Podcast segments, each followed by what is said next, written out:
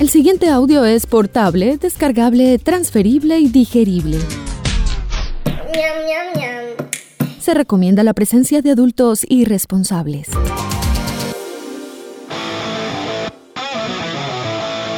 Este programa no contiene consejos para enriquecerse o hacerse famoso o fit sin hacer ningún esfuerzo. A nuestros invitados les toca trabajar, digamos que de forma orgánica. Si busca guías de autosuperación, cadenas de oración o esquemas para vender humo, continúa el scroll. Tal vez encuentre algo más abajo, o alguien, o alguno. ¿Qué tal un pastor? A partir de este momento usted se encuentra en la casa, otra forma de decir presente. Una producción de Gabriel Posada in the House para la humanidad agobiada y doliente de todo el continente. Dímelo, Gabo. Laura Mejía Cruz comenzó su carrera en el negocio del entretenimiento en su adolescencia como conductora de un popular programa de Radio Nacional para las estaciones Radioactiva en Caracol, la cadena número uno en Colombia en su momento. Luego viajó a los Estados Unidos para trabajar con el sello Crescent Moon Records, compañía discográfica propiedad de Emilio Estefan en conjunto con Sony Music Entertainment. Más tarde se mudó a Sony Music, donde se convirtió en gerente del sello para estrellas latinas como Ricardo Arjona, Gianmarco, John Secada y muchas más de su generación. Rápidamente, en 2004, se convirtió en la directora de relaciones con los medios de Stefan Enterprises, donde dirigió con éxito una variedad de funciones de producción, marketing y de relaciones públicas de la compañía para artistas como la reconocida superestrella internacional Gloria Estefan.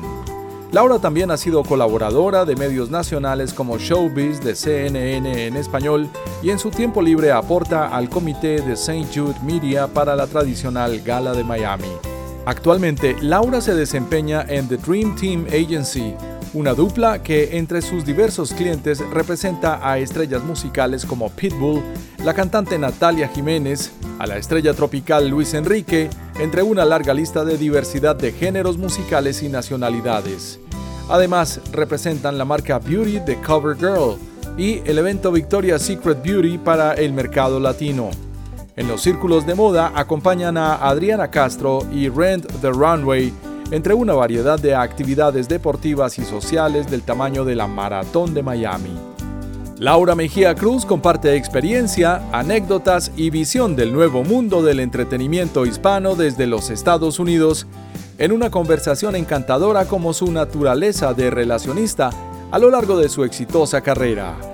El mundo cambió y nació la tienda de libros, librería virtual más lector, nuevas historias, nuevos autores, nuevos lectores y miles de libros para disfrutar. Liderazgo, negocios, crecimiento personal, novelas, libros juveniles, libros infantiles y más. Contenido y experiencias que puedes encontrar y comprar en la plataforma de e-commerce privum.com, privum con V, y en nuestras redes sociales arroba más lector para construir, emprender y aprender en el nuevo mundo, más humano, más lector. ¿Buscas asesoría? Síguenos o escríbenos al contacto en WhatsApp 321-221-4314. 321-221-4314. Y recuerda, lee un libro siempre. Laura Mejía Cruz en la casa. Vamos hasta la ciudad de Miami. Hablemos con Laura Mejía. ¿Cómo estás? Y feliz de recibirte desde la capital del sol, aunque para mí son las 7 de la noche, entonces ya el sol se nos fue, pero encantadísima, mi Gabriel Posada, de conversar contigo un ratito. Que lo mismo. Oye, a mí esos horarios de, de verano, como que nunca pude con ellos. ¿Sabes por qué?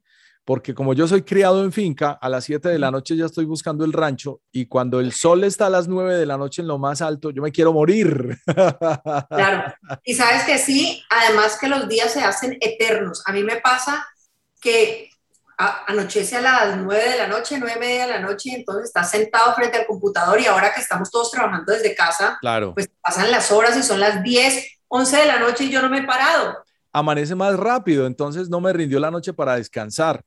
Bueno, eso lo descubrí después de sufrir una real fatiga crónica, pero recuerdo con cariño a mi amigo Andrés Goldstoker agarraba la bicicleta a las 7 de la noche, hora de Miami, con el sol arriba, iba y montaba dos horas de bicicleta y volvía porque le rendía mucho el día. Así que cada cual disfruta su verano a su estilo.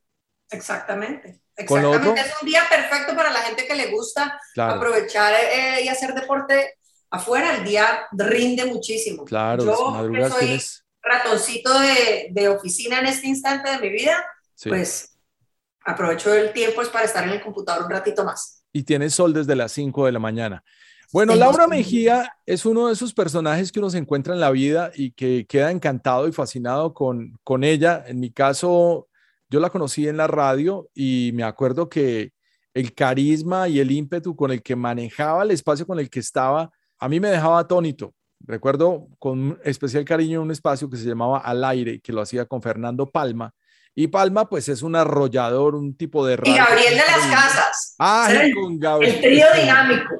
Pero es que se les ponía, o sea, no se dejaba, ella no se dejaba, iba al ritmo y eso era, ese programa era una aplanadora impresionante. Ya después en el cambio de formato, ¿tú seguiste en el Planeta Rock? Sí, estuve un tiempo en Planeta Rock en las mañanas, claro. Al aire lo hacíamos los jueves y los viernes en la noche, con Palmita y con Gabriel, que era un formato pues más de noche, mamá de gallo, caliente, a mí me trataban de meter el doble sentido cada vez que podían y yo se los bateaba de un lado al otro. Pero luego cuando empiezo con Planeta Rock, en esa época era Santiago Ríos, creo que estaba... Claro, era el eh, director nacional, mi amigo Santiago. entré en el show de la mañana, que era el que arrancaba pues a las 6, 7 de la mañana. Eh, era otra dinámica, era más noticioso, era más temas de actualidad, era música, era un poquitico más light eh, a nivel de conversación, pero me encantó, solo que las madrugadas eran terribles y yo estaba yendo a la universidad en ese instante, entonces yo tenía que ir a la radio y de la radio salir a empezar a tomar clase y así era todos los días, pero fue la mejor escuela del mundo. Qué voltaje. Laura, tú arrancaste en la radio en la ciudad de Cali, fuiste a parar a la ciudad de Bogotá y después a la ciudad de Miami, donde te desempeñas en este momento como publicista en dupla con otro personaje maravilloso con el que en el futuro hablaremos en este podcast. Pero esa referencia del comienzo en la radio, yo estoy seguro que mucha gente la recuerda y la recuerda con mucho agrado. No, fue espectacular. Además que te digo que empecé en la radio también con Fernando Palma. En Cali. Eh, en Cali, Palmita estaba en Cali, yo estaba en mi época de colegio, en el colegio te dan la oportunidad de hacer la, la famosa semana de orientación profesional, donde tienes que determinar qué es lo que quieres hacer. Yo sabía que existía Caracol Radio y yo le decía a mi mamá, yo quiero hacer mi semana de orientación profesional en Cali, en Radioactiva. Pues me tocó con Tuto, me tocó con Poncho Collazos y me tocó con Fernando Palma.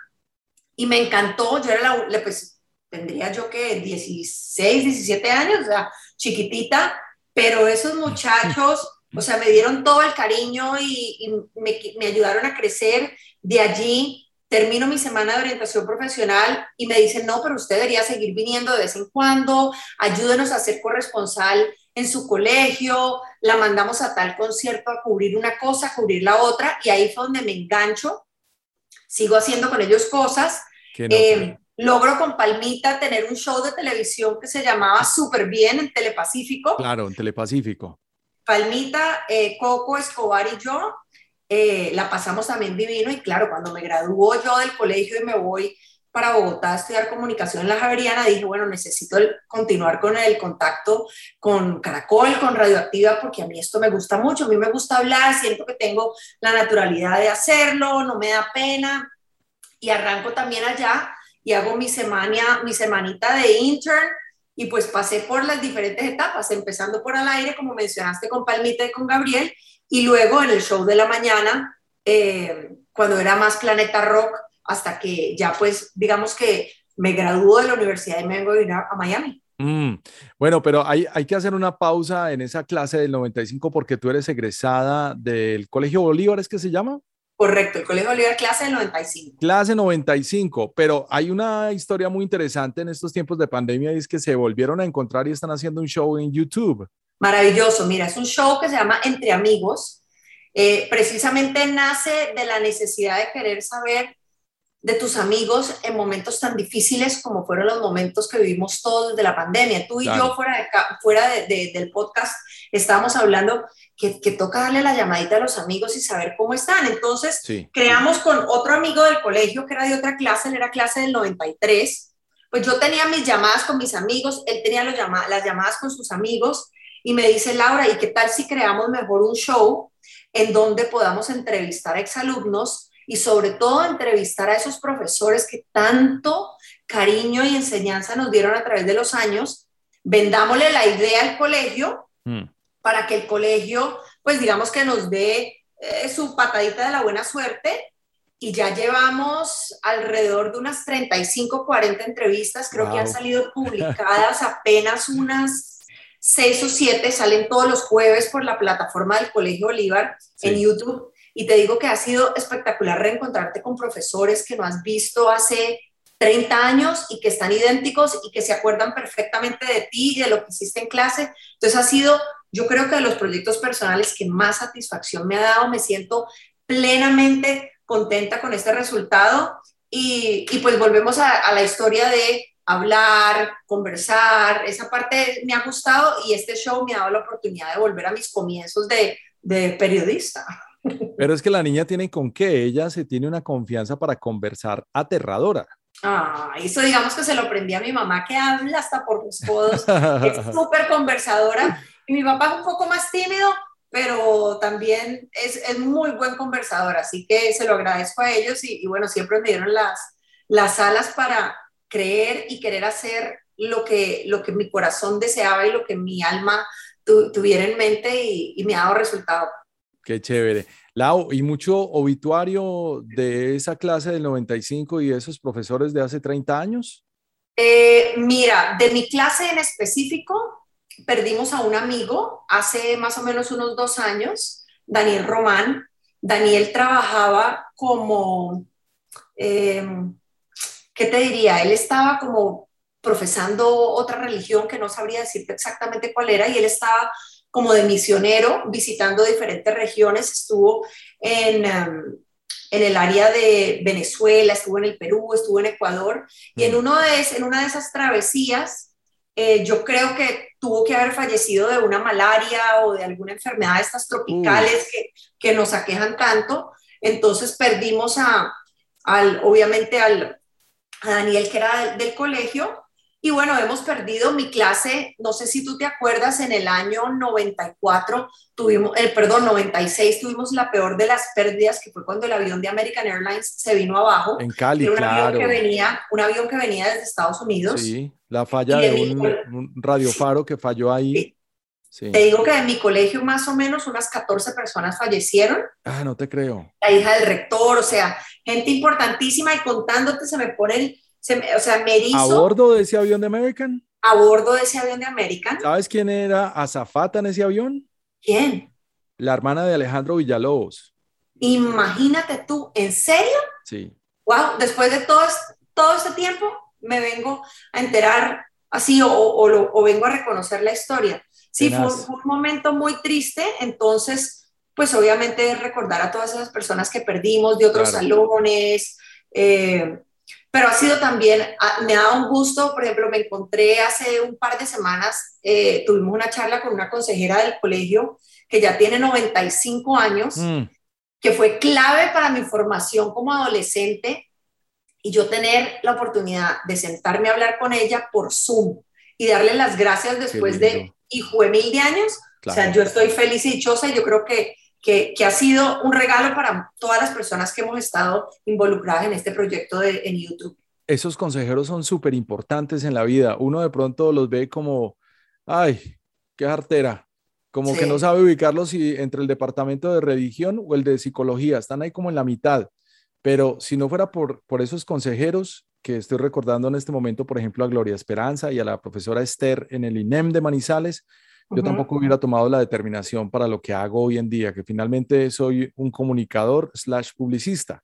Pero qué bueno que lo recuerdas y que pudiste hablar con esa persona de 95 años. De 95 años, y así mismo tú lo dices, uno en el colegio como que, ay, dirán del consejero, que es artera, no sé, pero el consejero es el que te, el, yo, recuerdo, a mí fueron los que me impulsaron listo, semana de orientación profesional, Caracol, recomendación para no sé dónde, o sea, ellos, ellos, lo, que tenía mi colegio, que es algo que hemos sabido resaltar a través de los años, es que en el colegio te daban la posibilidad de ser la persona que fueras y te impulsaban a hacerlo. Qué bueno. Fulanito quería ser actor, desde primero de primaria estaban tratando de meterle y desarrollarle todo para que fuera el mejor actor. En peliculado, mijo. Sí, así mismo. Entonces, es maravilloso recibir esos regalos de la gente del colegio y darle uno el regalo a ellos de las gracias que siento que tiene un peso grandísimo. Bueno, yo no sé, pero si será el resultado de la pandemia, pero como que el colegio llamó a todo el mundo. Mis ex compañeros también aparecieron,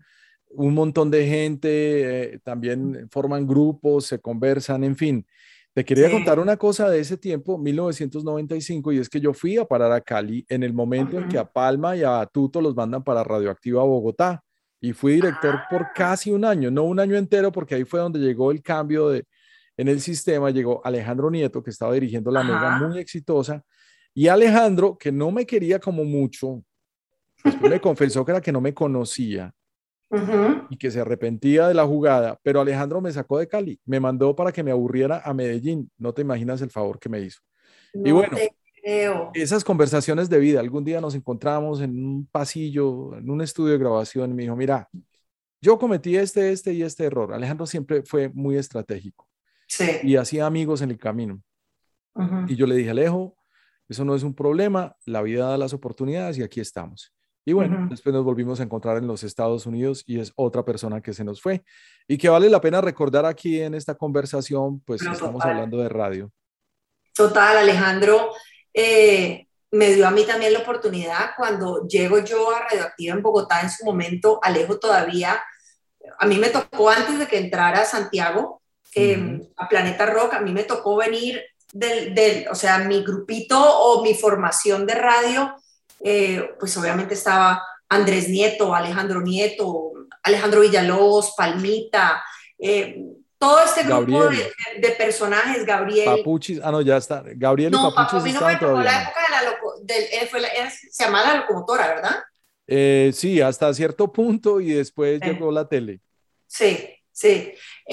todos ellos fueron claves con Alejandro. Luego, a través de Marcela, su esposa, claro nos volvimos a conectar muchísimo. Marcela estudió conmigo en la Javeriana en Bogotá. Ah. Ella empezó su carrera de comunicación social, entonces ahí nos, nos conectamos.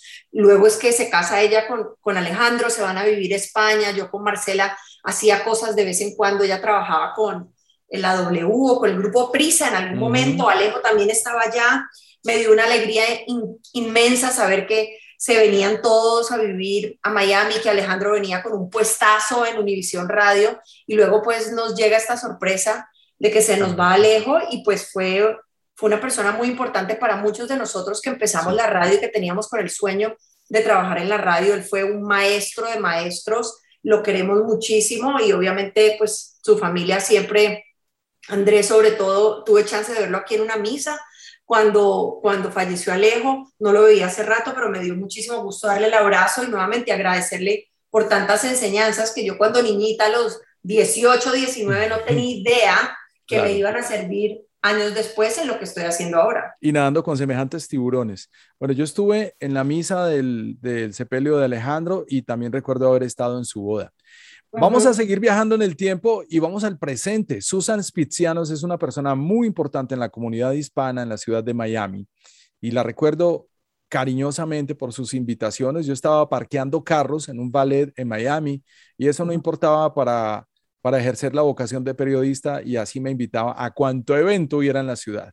Y encontré un bello artículo que les publicó la revista Billboard hablando de los personajes detrás de las relaciones públicas, Laura Mejía y Susan Spitzianos. Ese artículo le dio la vuelta al mundo a través de la revista Billboard y ahí me volví a dar cuenta de que estaban trabajando juntas y eso me alegró bastante el día porque me parece que hacen un maravilloso equipo y lo demuestra todo el tiempo que llevan juntas porque estas agencias de PR y de comunicaciones no siempre sobreviven debido a los egos. ¿Cuál ha sido la clave para que ustedes conserven esa relación en tanto tiempo. Tienes toda la razón y yo creo que la clave ha sido que siempre hemos sido ambas súper honestas con lo que nos gusta y lo que no nos gusta y desde un principio no lo hemos dicho. Entonces, eso ha servido para que la comunicación siempre sea la mejor. Susan, tú bien mencionabas, la conociste en la época de la revista Ocean Drive. Yo la conozco desde sus épocas en Universal Music Latino. En ese entonces yo trabajaba con la familia Stefan, Susi en Universal. Las dos estábamos en compañías muy grandes e importantes. Teníamos un buen bagaje en el mundo de la música. Eh, y como que más o menos sabíamos que queríamos ser empresarias en algún momento, pero estábamos en la tranquilidad y en la comodidad de trabajar con corporaciones que nos dan una estabilidad muy grande. Cuando pasa todo este rollo de que empiezan los despidos en las disqueras y se crea el famoso papel de la publicista, eh, yo seguía en Stefan Enterprises, Susan se fue para Ocean Drive y un día, pues por supuesto, a ella la seguían llamando artistas que la conocían de su época eh, en Universal. Universal, pues le decían, eh, ay, plan de promoción, Susan, ¿será que me das la mano? Esto, lo otro, ella no podía. Ahí es donde nace la necesidad y vemos la necesidad ambas, porque yo también ya me había retirado a trabajar con De los Stefan, de crear Dream Team Agency. Eh, llevamos, yo creo, más de 10, casi 12 o 13 años juntas. Eh, trabajando proyectos maravillosos y las dos muy enfocadas a lo que te dije en un principio, a lo que realmente nos gusta cada una. Laura se encarga de todo lo que es música y entretenimiento, que es la parte que yo más negocio, y Susan se queda más por el lado corporativo, trabajando lo que es moda y belleza con marcas, que lo aprendió muy bien cuando estuvo en la revista Ocean Drive. Entonces, al tener como tan delimitado y tan separado el trabajo de qué nos gusta a las dos, hemos sabido que ha sido la mejor fórmula, porque no nos, o sea, nos peleamos como se pelea cualquier matrimonio, pero por lo menos sabemos cada vez que estamos peleando que estamos peleando por algo que realmente nos apasiona, que realmente nos gusta. Cada una tiene fuertes muy grandes y tiene contactos grandísimos de un lado y del otro, entonces hacemos el complemento perfecto y ese ha sido el, el éxito del famoso Dream Team que nace de, de un amigo que nos dice, que ustedes son la compañía de los sueños porque reúnen eh, la experiencia de un lado y la experiencia del otro y de ahí nace el famoso Dream Team, por eso la compañía se llama Dream Team Agency. Qué maravilla y todo lo que cubren, todo lo que alcanzan a cubrir en deportes, moda, en música, en entretenimiento y sobre todo en sociedad. Pero yo me hago la pregunta, ¿qué está primero, el plan de relaciones públicas o el plan de comunicación? Mira, yo creo que ambas somos eh, relacionistas públicas por default. O sea, a mí me paras en donde sea y te tengo que vender un florero y yo creo que me nace del corazón vendértelo porque me gusta conversar y porque creo en el florero lo hago. Entonces yo creo que ese siempre, nuestro, nuestro plan de relaciones públicas siempre va a ser primero porque va muy de acuerdo a lo que cada una es Em, y ya un plan de comunicaciones, pues es de acuerdo al proyecto, de acuerdo al enfoque que tenga el cliente, de acuerdo a los objetivos, y ese digamos que es un poquitico más modificable. Pero ante todo somos personas que nos gusta conversar, que nos gusta eh, pues tener, tener eh, cortesías con la gente, con los medios, con las celebridades, con la persona común y corriente, y eso nos hace pues obviamente eh, exitosas en, en lo que hacemos y, de esa manera yo creo que hemos logrado la mezcla perfecta entre una y la otra. Claro, es que eso a la hora de la verdad se devuelve. Tienen una buena comunicación, un flujo de comunicación estupendo y unas maravillosas relaciones públicas. Es que yo recuerdo todavía eventos del final de la década del 2000, gigantes manejados por ustedes dos. Eh, Victoria's Secret, por ejemplo. Sí, el desfile Victoria's Secret por muchísimos años. Eh, y ha sido eso, o sea, yo creo que el éxito, y lo sabemos tú y yo que trabajamos en esta industria, es a quién conoces, cuál es la relación que tienes con este medio, porque hoy en día con las maravillas del Internet, pues cualquier persona puede llegar al productor general de un show de televisión, cualquier persona puede llegar al acercamiento hasta una compañía eh, y tratar de pedir trabajo o de algo así, pero yo creo que el, trabajo de, crear esas relaciones y tener esas relaciones tan fuertes por tantos años, pues nos, nos ha dado la posibilidad de manejar eventos de la talla como el desfile de Victoria's Secret, como el Maratón de Miami, que llevamos ya cinco años siendo la agencia hispana para el Maratón de Miami, pues que es una de las carreras más grandes que reúne a más de 25 mil personas. Eh, de trabajar con artistas desde Gloria Estefan hasta Don Omar, hasta Pitbull, eh, la gira de Luis Miguel la trabajamos, la gira de, no sé, Hombres G, de Sin Bandera, te puedo mencionar mil nombres y todo ha sido gracias a todas esas relaciones que hemos cultivado a través de los años, que en el 99.9% han sido buenas y nos han dejado muchísima satisfacción a nosotras a nivel personal y a la agencia a nivel laboral. Qué bueno, ¿no? Pues uno podría hacer aquí un inventario. A ver, eh, ¿tienen a Draco Rosa en la lista? Sí, no. Eh, ¿Cómo les va con eh, la oreja de Van Gogh? Ah, no, la vocalista ahora está solista. No, eso es, eso es buenísimo por una sola naturaleza, y es que estos artistas, cuando no los conocía nadie en los Estados Unidos, ustedes eran los que los abrazaban y los recibían. Y eso tiene su peso. Una historia específica que te la comento y fue con Pitbull. Cuando Pitbull em, empezó con nosotros, cuando se vestía de raperito. Yo sé, a mí me tocó. Cuando se vestía mal, porque es que Pitbull era un gamín que andaba de camisilla en, en carro de segunda y en Hialeah, ya tú sabes. No, ¿sabes que yo estuve ahí? Y es una de las historias bonitas que cuento, porque yo estuve en ese teatro de cine que ustedes rentaron eso fue en un centro, eso fue en un mall, eso, ¿dónde fue? Hmm. Refrescame la memoria. En el occidente de la ciudad. Ajá. eso fue en Doral. Yo no me acuerdo cómo se llama ese mall ya.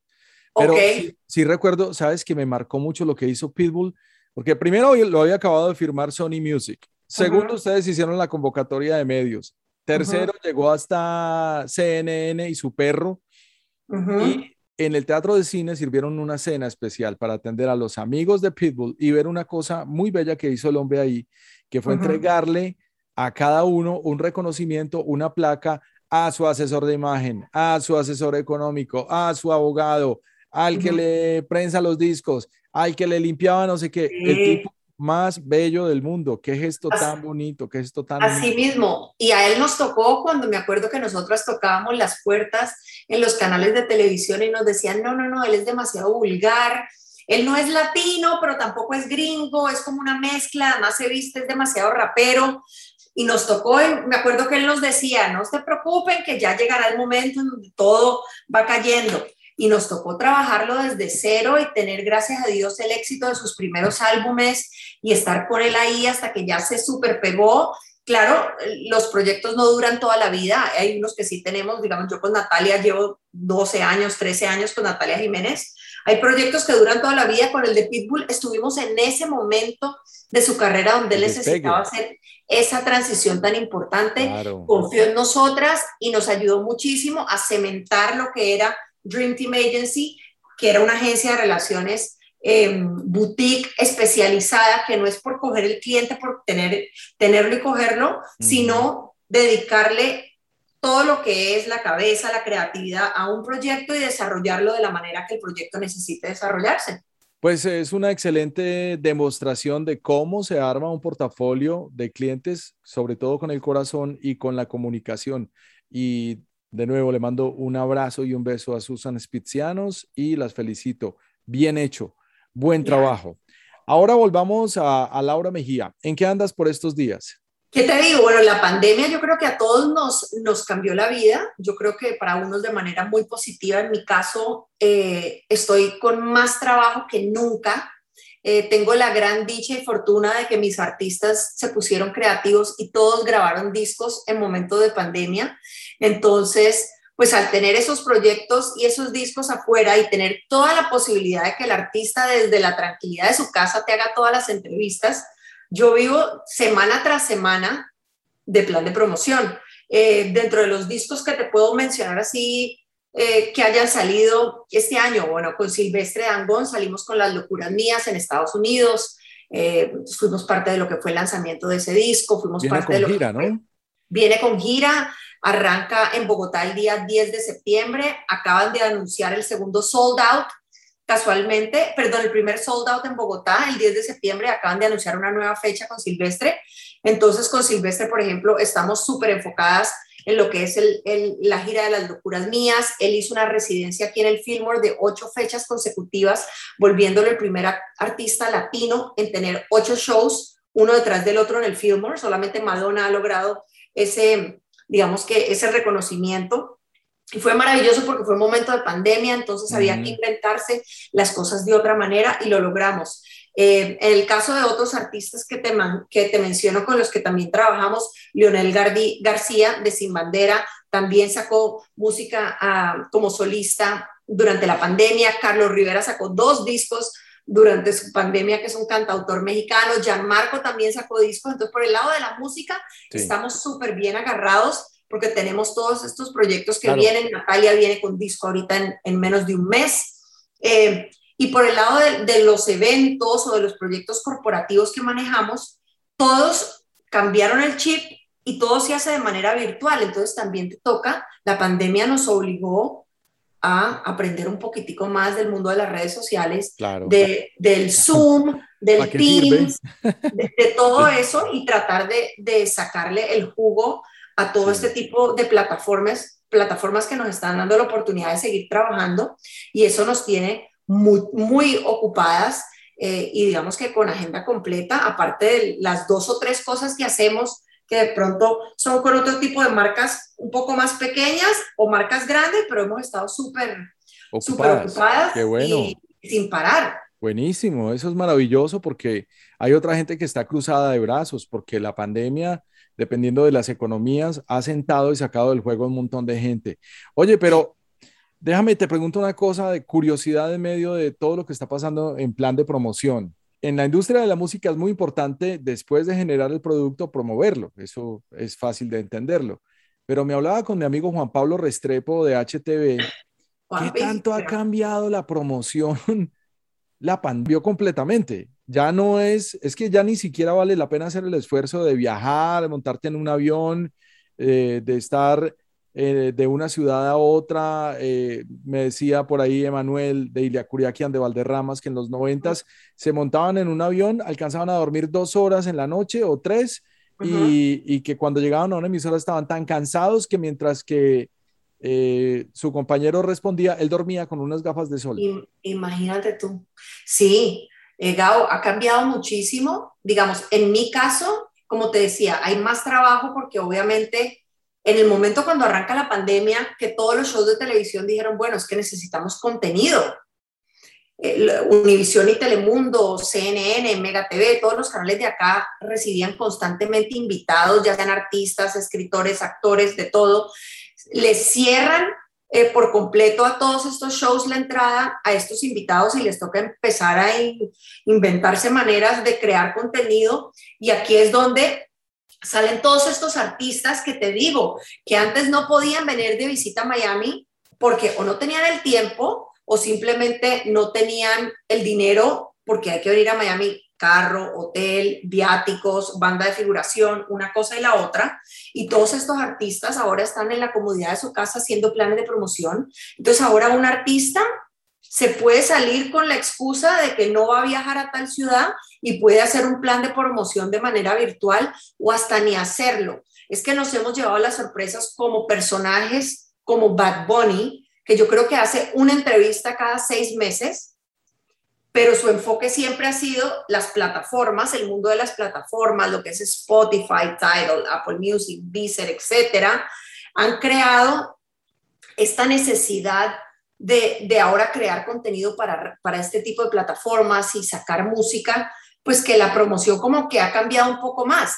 Te lo digo yo que tengo que hacer planes de promoción y el otro día lo estaba conversando con, con una amiga. Me decía, es que ahora las plataformas es como en esa época era el programador de radio, que había como que estarle eh, armando la pleitesía y dándole cariñito y venga para acá y tóqueme la canción. Ahora ese mismo cariño se le da a las plataformas. Ejemplo, yo la próxima semana tengo listenings, tengo sesiones para, para escuchas del disco con todas las plataformas y con Natalia y a cada plataforma se le da media hora, 40 minutos y el artista se tiene que conectar en video y saludar a toda la gente y mostrar su música y hablar de cada una de las canciones. Eso de pronto no lo podíamos hacer antes porque ¿quién podía reunir a toda una compañía o viajar un artista de un lado al otro?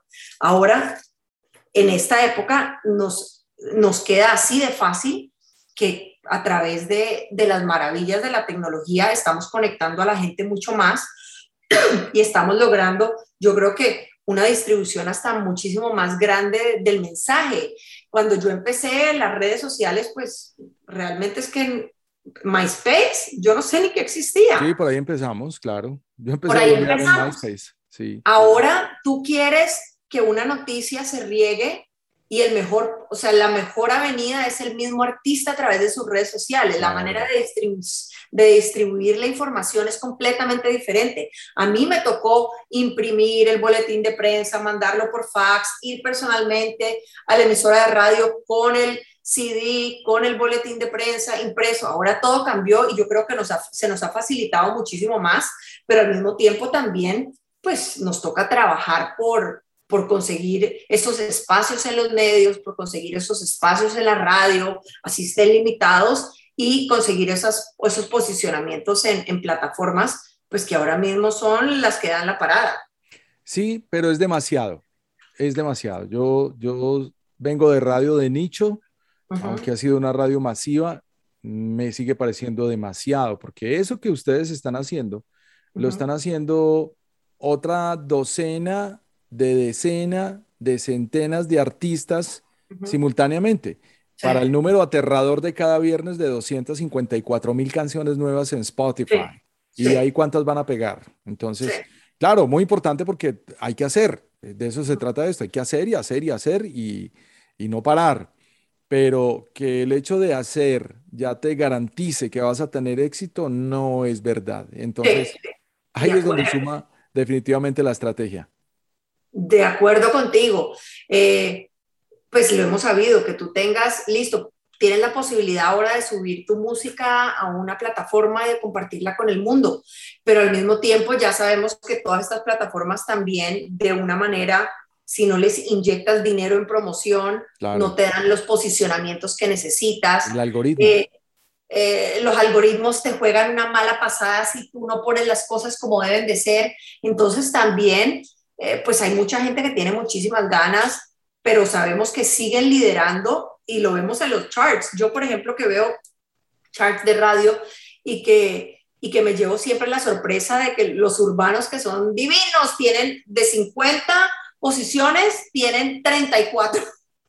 Entonces ahí quedan los pobres poperos, los rockeritos, el baladista, es un poco más complicado. Entonces, a muchos artistas no les ha sobre todo los artistas de vieja escuela que están acostumbrados al disco, a, sacar su disco, a sentirlo, leerlo, a, a, trabajar en su proyecto como conjunto, no pensar en canciones. No es la canción de, es que hoy saco una canción y en yo en 15 días tengo que sacar otra porque es como si fuera desechable. Eh, no, hay artistas que todavía creen en el concepto de, de que un álbum uno se toma un tiempo y lo, y lo saca y se tiene que vender el concepto de álbum y yo todavía creo en esos en, ese tipo de proyectos y me los disfruto y me encanta cuando viene un artista eh, y te presenta un proyecto bien pensado y no es con, con la necesidad y la velocidad que te produce la inmediatez de las redes sociales o de las plataformas, que, que, muchos artistas sí lo están haciendo y les ha funcionado, pero pues a otros les ha costado bastante subirse en ese tren. Sobre todo que hay un problema de género en este momento y hay una uniformidad de costa a costa en los Estados Unidos y en el, en el gremio latino. Sin embargo, los mexicanos ahí se sostienen con sus botas y su regional. Me parece que los tropicales todavía sobreviven. Los rockeros los veo muy aporreados. ¿Cuál sería tu concesión en este momento sobre los géneros que realmente están funcionando en los Estados Unidos? Mira, definitivamente el género urbano sigue siendo el número uno, además porque acuérdate que hoy en día, antes conocíamos las emisoras, estaba la emisora de rock, la emisora de salsa, la, salsa, la de merengue, la de pop, la de balada. Ahora está tan pegado el urbano que el urbano puede pautarse en tropical, se puede pautar en balada si es un reggaetoncito ahí. Claro, porque se ha fusionado. Suavecito, se puede, puede entrar en top 40 americano. Entonces yo creo que el urbano sigue siendo eh, en estos momentos el número uno y como es el, el género que en estos momentos está produciendo de manera masiva y el urbano ha aprendido a entender muy bien el hecho de que juntos nos hacemos más fuertes. Entonces, Wisin y Yandel con Dari Yankee, luego Dari Yankee con Nati Natasha, luego es Wisin y Yandel con no sé quién, luego es J Balvin con Maluma, luego es Maluma con Osuna. Entonces todos aprendieron que juntándose logran mucho más. Entonces están produciendo música, es mucho más fácil para los urbanos, pienso yo, que producir una canción en donde simplemente tienen un muy buen productor frente a un computador con unos sonidos increíbles, que poner tú a un pobre salsero que tiene que reunir al de la trompeta, a, las cuerdas, a este, al otro y producir un disco. El urbano sigue siendo el número uno. Creo que de número dos viene el pop y el tropical, pienso que, se lo, que medio se lo pelean. Todavía siento que quedan emisoras románticas o emisoras pop que te pueden tocar desde una quinta estación hasta un rake, hasta un sin bandera y luego un Juan Gabriel. Siento que ese, ese género eh, sigue ahí todavía muy presente, es un género que nos lleva mucho a recordar, porque es el género que generalmente te regala las canciones con buenas letras, te regalan las grandes composiciones y estas canciones que van a quedar, digamos, legendarias y para toda la vida. De allí pensaría yo que entonces el género regional, sobre todo para, para lo que es México o para lo que es Texas y California, es un género que funciona muchísimo. Yo ahora, por ejemplo, estoy trabajando con un grupo que se llama Banda MS. Banda MS es una banda de Mazatlán, Sinaloa. Eh, los conozco no porque trabaje con ellos, sino que están de gira con Natalia Jiménez. No, pero pues claro, además se La banda MS es la banda más taquillera, tiene una canción con Snoop Dogg. Con Snoop Dogg, claro. Así que te digo que el género regional es el género que todavía consume conciertos, van con la familia entera para los shows, porque estos shows no les cabe una persona. El género regional les gusta desde al niño hasta el grande, al abuelo, porque es como medio generacional. Y siento que han logrado hacer sus muy buenos juntes con otros de regional o con unos poperos y eso los ha tenido como muy muy al, borde de estar modernos, antes los veíamos un poco más lejanos, ahora vemos que en todas las premiaciones siempre hay regional mexicano y los regionales venden muchísimo y, dan muchísima suerte. Y de último te diría que son mis pobres rockeros, que son los que más quiero, eh, porque yo soy rockera de, de corazón, pero siento que no hay ese formato en las radios. La única radio es que quedan como con formato medio rock son las de Los Ángeles y de pronto algunas en Texas. En Miami no se escucha rock. Eh, extraño mis emisoras latinas donde me ponen soda estéreo, donde me ponen anitos verdes, donde me ponen maná, donde me ponen pues grandes canciones de Café Tacuba, o sea, todas estas músicas con las que tú y yo crecimos y, estuvimos muy pendientes en la, en la, radio, pero siento que es el género que le toca un poquitico más, además como es el género más rebelde, por así decirlo, pues para ellos, no sé, les ha costado un poquito más de trabajo, creo yo. Pero además porque son catálogo, ya son catálogo y créeme, en su momento tampoco nadie los ponía. Lo máximo que podía lograr usted era un programa de radio en AM en la ciudad de Miami. Entonces, pues desafortunadamente el tiempo pasó y se han convertido en eso, en dinosaurios en el tiempo. Esta semana Andrés Calamaro estaba cumpliendo 60 años de edad, entonces Imagínate. Eh, es natural y el tiempo ha pasado. Oye, ¿cómo es la percepción y, el consumo de medios tradicionales entre latinos y norteamericanos? Yo veo que Univision sigue marcando muy alto pues la televisión de antena pero es que la gente ya no consume, por lo menos en, el mercado principal norteamericano, la gente no ve televisión en tiempo real, la gente graba y, lo ve después on demand. Sin embargo, los latinos sí llegan y prenden el noticiero para ver Telemundo. ¿Cuál es tu percepción de estos medios en este momento? Mira, yo estoy, yo últimamente me he vuelto más a lo gringo, que es que no, no los veo los veo y tengo que ser supremamente franca y que no me escuche ninguno de los productores ejecutivos de ninguno de los shows, pero yo los dejo grabando cuando tengo algún artista invitado. O si no, si hay algo muy maravilloso que pasó en el show, me voy a dar cuenta en redes sociales porque van a subir el segmento. Entonces, mis noticias, yo consumo mis noticias y mi entretenimiento por internet, o si no, gracias al, al, al, al DVR que me graba todos los shows.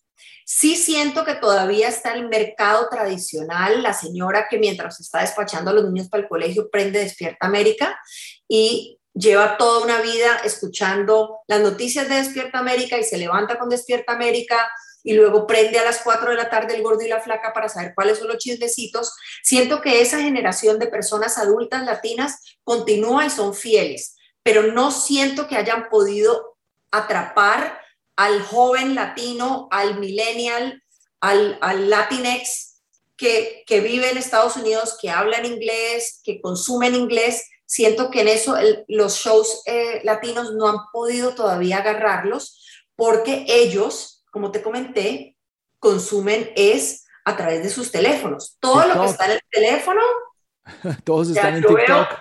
Sí, yo veo las noticias aquí, yo me entero de lo que está pasando aquí, la música aquí. Entonces, sí considero que eso ha hecho que, que bajen muchísimos pues, los, las, las vistas o, o, el rating de muchísimos shows de la mañana, pero todavía pues hay un formato que las consume y estas grandes cadenas como un Univision o como un Telemundo necesitan seguir teniendo estos shows ancla que son los shows que le van a, dar pues contenido al, canal durante el día, porque pues, ¿qué vas a poner? La novela que ya viene súper repetida de enlatados de México o, de, o del Medio Oriente. Colombia también, que están repitiendo. O de Colombia. Ah, Pero sí, estos shows... Con aroma de mujer y todas esas vainas. Todas esas, exactamente. y la radio, ¿Está pasando lo mismo? ¿La radio no logra cautivar a la gente más joven, a los millennial eh, latinos, norteamericanos? No creo, no creo.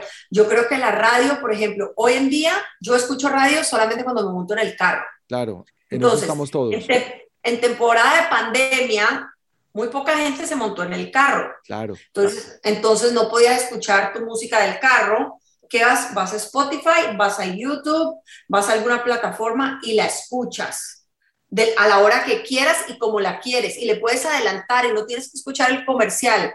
Yo creo que con las radios ha sido igual. En Miami obviamente todavía está Javier Romero que lleva 500 años en, en Univision y tiene su show que le va muy bien, pero siento que es nuevamente para el público de la señora que está en la oficina, la señora que está en su casa, es otro tipo de demográfico el que las radios está, están em, acaparando y siento que solamente muy pocas de ellas han logrado como reinventarse. Eh, iHeart, iHeart está ahorita Enrique Santos, pues que tiene, lleva también mucho tiempo en la radio, em, está muy involucrado en que todo lo que él haga de radio se transmita y se pase en redes y se replique y se duplique. Y bueno, existen los shows. Cuando existe ya un show como el iHeart eh, Music, no sé qué, se me va el nombre en el este festival, el festival, el iHeart Radio. iHeart Radio, pues entonces ya es una plataforma donde le estás uniendo lo bueno que está pasando en la radio, pero entonces le das la oportunidad al oyente o al espectador de ir a un show y ver a su artista favorito. Claro. Euforia, que es el canal de música de Univision, acaba de grabar hace un par de semanas su primer festival Euforia, en donde tuvieron a muchísimos cantantes y entonces de esa manera están logrando volverse a conectar con un público que de pronto no consume radio, pero que sí puede llegar a ellos a través de los artistas que están sonando y de esa manera están creando contenido especial para cada una de estas emisoras y de esa manera tratando de agarrar ese público. Pero, pero la radio va a quedar, a mi sentir, más de noticias, más... En algún momento va a tener que cambiar un poco ese formato y quién sabe qué va a pasar. Bueno, pues están muy golpeadas esas grandes cadenas de radio por lo que podemos escuchar y por lo que hemos podido medir. Sin embargo, siento yo que es un tiempo en que la radio depende más de sus artistas que los artistas de la radio. 100%, 100%. Es que yo me acuerdo, en mi época, te decía, yo tenía que ir con mi CD a la emisora, me acuerdo que llegaba yo con cafecito, a ver si me tocaban la canción en la mañana, ¡pum!, para que me, me, me, tocara la toca, me, me contara la tocada. Hoy en día, pues realmente los artistas no necesitan eso, no necesitan eso porque saben que antes de estar pegados en la radio, están pegados a través de las plataformas. Eso les ha dado un poder muy grande. Ya la emisora de radio necesita que el artista le grabe el ID, le grabe el saludo, le haga la entrevista, le vaya al concierto, le haga algo especial para ellos poder seguir, digamos que sintiéndose importantes y, sentirse, digamos que modernos. Pero, pero sí, ya la pleitesía del mundo de la radio no creo que sea tan fuerte, por lo menos en lo poco que yo he tenido que lidiar con ellos, como lo era en un entonces, que sí era, pues era era un universo, el mundo de la radio. Me acuerdo que cuando me pusieron a trabajar a mi radio como promotora, dije, no, no, yo hago de televisión sí, pero radio sentía que era un negocio un poco más complicado. Claro. Eh, no era que me diera miedo, pero me sentía un poco más intimidada. Sabemos cómo funciona lo de la radio y pues yo no, no me sentía muy cómoda en ese ambiente. Duré muy poco, de ahí me pasé a trabajar prensa y televisión y fui feliz. ¿Sabes qué es lo más grave de lo que tú estás diciendo en este momento? Que a mi sentir y por lo que yo percibo en Colombia, la gente de radio todavía se siente imprescindible, sobre todo los que dirigen y programan. Sí, sí. Eh, he escuchado eso de personas conocidas que, que, me lo han mencionado y, y, yo digo, pero todavía eso que hay que rendirle pleitesía al programador y que se juran Dios, pero sí, tengo entendido que todavía ese, ese personaje no lo ha podido tumbar nadie. A mí, por ejemplo, me llamaba la atención y me acuerdo que cuando llegué a vivir acá en Colombia, todas las personas que trabajaban en la radio eran celebridades. O sea, se volvían en personas con mucho poder y eran personas que, ay, fulanito es de la radio. Aquí en Miami no es tanto. Tú tienes que ser, pues, no sé, el piolín, el cucuy, el, alguno de estos del súper grande de regional mexicano o hasta un Enrique Santos. Pero aquí. El nacional. Sí, el papel de la persona de radio local siento que no es tan glorificado como lo es en nuestro país. Claro, porque aún en Colombia tiene una alta penetración, pero déjame decirte que en Estados Unidos es más alta la penetración, lo que pasa es que es un país mucho más grande y con una gran diversidad. Es decir, tú te puedes quedar solamente con la gente que oye radio en el carro y no te afecta el negocio, aunque sí lo afecta, pero no te acaba. Mientras que en Colombia estamos en un punto en el que han tenido que saltar del barco y empezar a rentar las emisoras porque ya no son negocio para empresas como Todelar, por ejemplo. Pero sin embargo, hay gente que vive en una burbuja, en una oficina, frente a un computador que ni siquiera revisan la programación que mandan al aire y todavía se sienten imprescindibles. Pero esto sigue cambiando. Háblame de las revistas y los impresos. Las revistas yo creo que han sido las más afectadas. En, en su momento, cuando yo empecé en relaciones públicas, estaba Cosmopolitan, estaba Vanidades, People en Español, Hola, o sea, teníamos una gran gama de revistas nacionales. Hoy queda una, impresa, una. People en Español es la única revista a nivel nacional en español que todavía imprime, mm. o sea, que sale en su edición.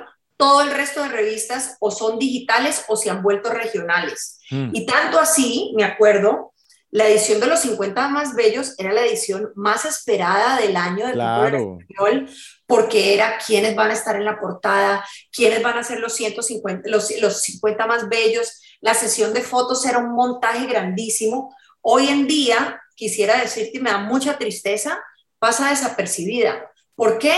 Porque antes tú estabas con esa ansiedad de ver una foto maravillosa de tu artista favorito, Hoy en día tu artista favorito te sube tres y cuatro fotos a la semana maravillosas Instagram. Y la ves en el teléfono. Sí, Mientras que la people la ves ahí en la fila del supermercado, además. Sí, entonces siento que ese wow que me creaba antes eh, las revistas, pues no lo hay. Yo todavía, pues, compro revistas de vez en cuando, sobre todo cuando es un artista pues que a mí me gusta sentir la revista y coleccionarla y, tenerla ahí guardadita. Pero ahora, revistas como la revista de Nexus de American Airlines, que en estos días hablé con, con Leila, que todavía trabaja para Nexus, y me contaba que ya la revista no sale. Con todo lo de la pandemia, pues quién se iba a poner a imprimir revistas si los vuelos estaban bajando y si estaban tratando de evitar el mayor número de contagios, entonces ¿para qué tener revistas? Entonces cada día los medios tradicionales impresos se han ido eh, apagando y entonces toman más fuerza los digitales. El nuevo Herald, me acuerdo en su momento, tú cogías el periódico y se sentía gordito, chévere. Ahora es tres papelitos chiquiticos, flaquito. Eh, la gran mayoría de los medios impresos, o sea, todavía sí han sobrevivido todos los, los medios americanos. Tú ves Vogue, bueno, tampoco es tan grande como uno pensaba, pero Vogue, la revista W, eh, la revista CGQ, todas mm. esas como que siento que sí, pero el mercado latino le ha costado eh, sostenerse. Hola, que era una revista bellísima, Hola USA, que salió años atrás, trabajamos nosotros con la revista un tiempo atrás, tuvo que irse completamente del mercado y quedarse digital. Y tú sabes que cuando una revista es digital, pues lo único que necesitas es dos fotos y el escrito. Entonces ya es como otro tipo de, de, acercamiento con las revistas y yo pienso que cada día eh, va a bajar, pero hay unas que se sostienen y siguen allí dando la, la lora y el bate y yo creo que esas pues han sido inteligentes y han logrado sobrevivir. Laura Mejía Cruz, qué cajita de música eres tú, qué impresión hablar con esta mujer. ¿Y así todos los días estás hablando en radio también para Cali? Sí, te cuento que todos los miércoles tengo mi segmento de entretenimiento en Oye Cali. Oye Cali la lidera Mario Fernando Prado, que es un comunicador social maravilloso. Él escribe también para el periódico de mi ciudad, para el país. Es casualmente papá de uno de mis compañeros del colegio. Mm. y MF siempre ha tenido, estuvo en todo el ar, o sea, él ha saltado de un lado al otro, tenía su show de televisión en Telepacífico también, me hizo el acercamiento eh, años atrás, porque ya lleva un tiempo larguito, y me dice, quiero tenerte como corresponsal en Estados Unidos para que me hables todos los miércoles de entretenimiento, pero realmente ya la, mis notas de entretenimiento se han mezclado en los últimos tiempos es con notas de qué está pasando con el COVID, qué ha pasado con el presidente Trump. O sea, todo se volvió un poquitico más como de actualidad. Actualidad, claro. Pero me doy la fortuna de conversar con él todos los miércoles y, y darles el regalo a mi ciudad, a mis papás que me escuchan felices. ¿En qué frecuencia? Mira, ellos están en 96.5 Ahora quisiera decirte que se acaban de cambiar. ¿Y esa no es la frecuencia de la emisora Univalle? Ellos eran, eh, ¿es la de qué, perdón? ¿De la Universidad del Valle? No, no, mira, no. Oye, Cali 99.5. Ah, ok. Entendido, perfecto. Sí, igual ellos transmiten también por su página de Facebook y ahí dejan grabadito todo el show y bueno, estamos varios colaboradores, hay gente de Estados Unidos, de España, de diferentes partes, gente cada una enfocado, tienen invitados especiales espectaculares y allí pueden ver si van a Oye Cali, los buscan en Facebook, tienen un muy buen grupo y todos los shows los suben eh, a la plataforma, entonces ahí lo pueden ver en la comodidad de su hogar a la hora que quieran. Bueno, un promotor musical eh, no se aguantó las ganas de esta conversación para que te preguntara cómo era una semana de trabajo con los Stefan. Se muere de la curiosidad. Maravillosa, maravillosa. Te cuento que mi época con los Stefan, que fue más o menos unos 10, 12 años, fue la mejor época de todos. ¿Cómo era? Bueno, empezabas de la mejor manera, que era con el mejor café con leche cubano y pan cubano de, la ciudad de Miami. Teníamos a Fefa. Fefa era la señora, Fefa y Chávez, las señoras de la cocina que llevaban 1500 años con Emilio y Gloria, que pasaban por las oficinas de todos nosotros y nos ofrecían ese café impregnado de leche evaporada y azúcar. Sí extra, extra. Entonces con eso Te, daba la, o sea, te daba la energía para comerte el mundo. Claro, ve, eh, ¿dónde quedaban esas oficinas? Esas oficinas están todavía en la 420 Jefferson Avenue, en Miami mm. Beach. Es un edificio de cinco pisos. Emilio, como sabes, pues ellos, aparte de manejar música, pues tienen hoteles, tienen restaurantes, tienen el lado de real estate, el lado de, de, su publishing house y de televisión. Entonces, eh, ahora las oficinas están repartidas allí con mucha menos eh, gente, pero todavía funcionando perfectamente y, y, siendo exitosos como siempre lo, lo, son. Mm. Eh, y el día con Emilio y Gloria era, son personas muy organizadas, cubanoamericanos, obviamente muchos años aquí viviendo los dos, la compañía se manejaba 100% como si fuera una compañía americana. Frank Amadeo, quien fue su presidente por muchos años y falleció a principios de este año lastimosamente, manejaba la compañía como si fuera una gran corporación. Entonces teníamos nuestras reuniones, em, las agendas pues trabajar con Gloria es un lujo porque pues nadie te dice que no a una entrevista. Entonces digamos que era fácil, pero al mismo tiempo era pues era un reto porque había que saber escoger muy bien qué entrevistas teníamos que hacer, qué contenido, cómo se manejaban los boletines de prensa, pero pues tuve la oportunidad de conocer a varios presidentes, de ir a la Casa Blanca, de codiarme con los mejores y mejores en el estudio de grabación en Crescent Moon Records en Bird con la 62, pues te podías encontrar desde, no sé, Andrea Bocelli hasta Luis Miguel, hasta Alejandro Fernández y luego pasaba por ahí Jennifer López. O sea, tenía la oportunidad de estar rodeada con unos personajes con un talento y con un nivel de estrella maravilloso. Y fueron los mejores años porque se trabaja como si fuera en una familia, o sea, hay una camaradería grandísima entre todos los que trabajamos en esa empresa. Yo llevo sin trabajar allí muchos años y es como si no hubiera pasado ni un día. Nos vemos y es el mismo abrazo. Creamos una familia y trabajar allí era, eh, era espectacular. Emilio, eh, nada más de verlo trabajar y verlo negociar, uno aprende muchísimo de él. De él aprendí a que había que ser amable con todo el mundo siempre porque uno nunca sabía en qué momento esas personas llegaban a estar en otro puesto o en otra posición o estaban haciendo algo más. Entonces, Emilio siempre fue amable con todos, desde la señora que te traía el café, el que te abría la puerta, hasta el presidente de la compañía. O sea, a todo el mundo lo trataba igual. Eh, siempre, nunca se, se manejó ningún tipo de escándalo, sin sabor. Era una delicia trabajar allí y fueron definitivamente mis mejores años. Comíamos delicioso cada vez que salíamos de promoción, Emilio nos llevaba a comer a restaurantes, eh, conocíamos muchísimo, era, mm. muy detallista y sigue siendo muy detallista él y Gloria. Para eh, mi amigo Carlos Colorado, espero que haya quedado complacida la inquietud de cómo era trabajar con los Estefan, de alguien que acogió a esa familia y que aún se abraza con ellos.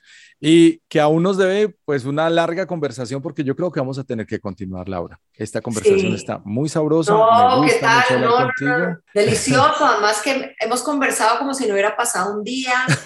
sí, sí. Estamos hablando de lo que más nos gusta. Yo feliz y dichosa de hablar contigo eh, una hora más. Bueno, pues Laura, muchísimas gracias por esta conversación para el podcast en la casa y para 95.9 Cámara FM, la emisora de los empresarios en la ciudad de Medellín, en donde cada vez estamos aprendiendo cosas nuevas y estamos aprendiendo de técnicas viejas, pero en especial a ser personas dentro de lo que sabemos amar y lo que entendemos como nuestra vocación. Laura Mejía Cruz, ¿en dónde podemos seguirte? Mira, yo estoy en todas mis redes como arroba Laura Mejía Cruz, ahí me encuentras en Instagram, me encuentras en Twitter, mi Facebook es personal, o sea, ese realmente es puras fotos de la familia y de los amigos, pero me puedes seguir en Instagram, ahí puedes ver más o menos qué tantas tonterías hago y sobre todo a conocer al príncipe de la casa que es el perro, Muy bien. se llama Cuchicuchi, que es un perro salchicha que tiene 15 años y que no le va tan mal en redes tampoco. Cuchi, Cuchi, un abrazo para Cuchi Cuchi. Mm, le das un beso, por favor, a Susan Spitzianos, a esa mamacita que está estrenando bebé además. Y yo desde mi casa y con mi familia te mando un fuerte abrazo desde Medellín. Con mis amigos y colegas esperamos volver a tenerte por aquí para una conversación sobre esto, sobre entretenimiento, sobre industria sobre relaciones públicas, sobre publicidad y sobre todo eso que te hace tan Laura Mejía. Un abrazo y muchas gracias. Un beso para ti y para toda tu audiencia. Sabemos que hay una explosión sonora en la nube. Ahora todos tienen un podcast.